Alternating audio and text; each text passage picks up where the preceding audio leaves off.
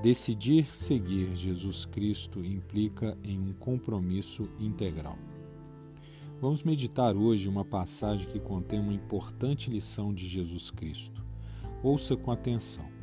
Ela se encontra em Marcos capítulo 8, versículo 34, que diz: E chamando a si a multidão com seus discípulos, disse-lhes: Se alguém quiser vir após mim, negue-se a si mesmo e tome a sua cruz e siga-me. Vamos detalhar esta importante instrução dada pelo Mestre dos Mestres. Primeiramente, Jesus chama a multidão para si, ou seja, o Altíssimo não trata com desigualdade as pessoas, como está lá em Romanos capítulo 2, versículo 11, porque para com Deus não há acepção de pessoas. Por isso Jesus convida a todos para se aproximarem. Ele não chama os que já eram discípulos em separado, não. Ele chama quem já está com ele juntamente com aqueles que ainda estão conhecendo sem distinção nem privilégios. Todos têm a mesma oportunidade para ouvi-lo e crer. Daí disse: Se alguém quiser vir após mim, isto é, segui-lo implica em tomar uma decisão.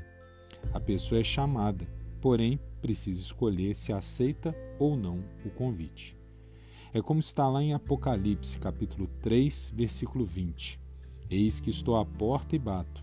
Se alguém ouvir a minha voz e abrir a porta, entrarei em sua casa e com ele cearei e ele comigo. Perceba que ele reconhece a liberdade de decisão. Isso fica claro na conjunção se, como se dissesse: você pode optar em me seguir ou não. Portanto, Jesus Cristo nos faz seu convite e cada qual pondera para então fazer a sua escolha. E uma vez decidido em favor da verdade e da justiça, ele então coloca duas condições. Atenção! A primeira é: deve negar-se a si mesmo. O que significa? Que devemos deixar o que fomos até o momento em que aceitamos o chamado. Como está lá em 2 aos Coríntios, capítulo 5, versículo 17. Assim que se alguém está em Cristo, nova criatura é as coisas velhas já passaram, eis que tudo se fez novo. Seguir Jesus implica em renascer, como em João capítulo 3, versículo 3. Jesus respondeu e disse-lhe: Na verdade, na verdade te digo que aquele que não nascer de novo não pode ver o reino de Deus. Por isso, tudo deve ser posto em perspectiva. Nossos hábitos, desejos, ambições, desvios, até mesmo a nossa personalidade. Porque é impossível conciliar a vida em Cristo com as condutas que o mundo pervertido pelo pecado nos induz a seguir. Isso nos faz lembrar de João, capítulo 3, versículo 6. O que é nascido da carne é carne, e o que é nascido do Espírito é Espírito. Devemos deixar o Espírito Santo trabalhar em nossas vidas sem impor-lhe condição, pois ele nos pois é Ele mesmo que nos leva a rejeitar as injustiças que aprendemos na sociedade pervertida e, e nos conduz a uma nova existência baseada na justiça de Deus.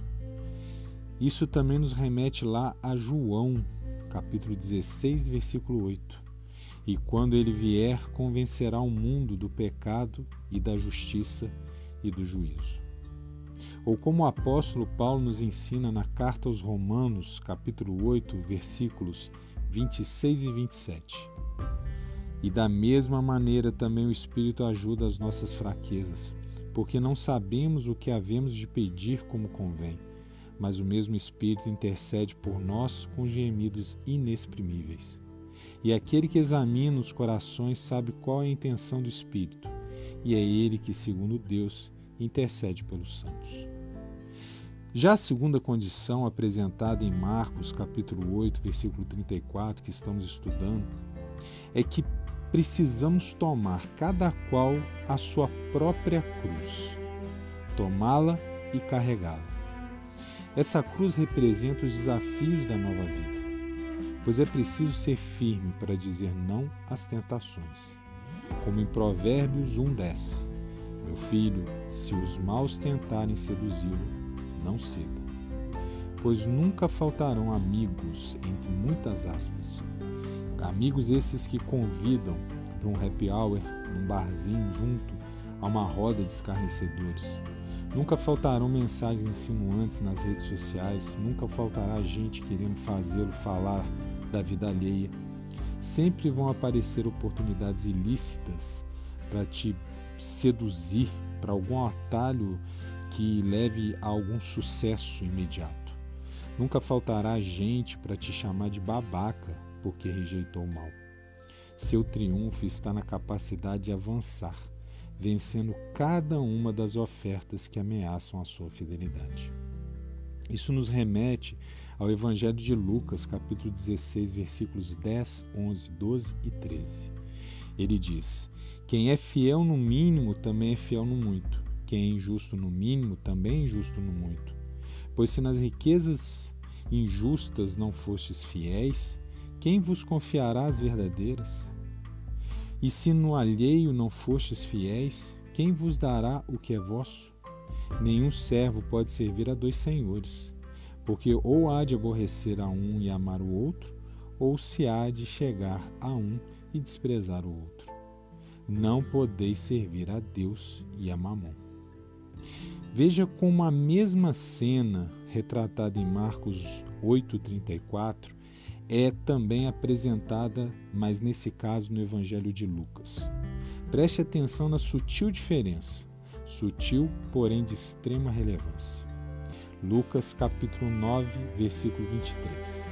E dizia a todos: Se alguém quer vir após mim, negue-se a si mesmo e tome cada dia sua cruz e siga-me. Percebeu a nuance? Lucas incluiu um aspecto que completa a mensagem de Marcos. Entre aspas, tome cada dia a sua cruz. Fecha aspas. Ou seja, não basta tomar uma vez a decisão de enfrentar os obstáculos que surgem no caminho. Não. Essa decisão deve ser renovada diariamente, porque a cada dia virá uma nova tentação, uma nova oferta, um novo desafio. Ou seja, uma nova cruz. É como em Efésios capítulo 6, versículo 13. Portanto, tomai toda a armadura de Deus para que possais resistir no dia mal e, havendo feito tudo, ficar firmes. Mesmo porque, seja qual for o desafio que devemos enfrentar, recebemos a capacidade que vem do alto.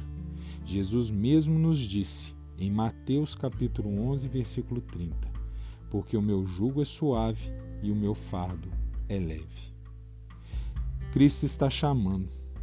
Tome a decisão certa e seja firme e permaneça leal, sempre tendo em mente que aquele que nos capacita é fiel e poderoso.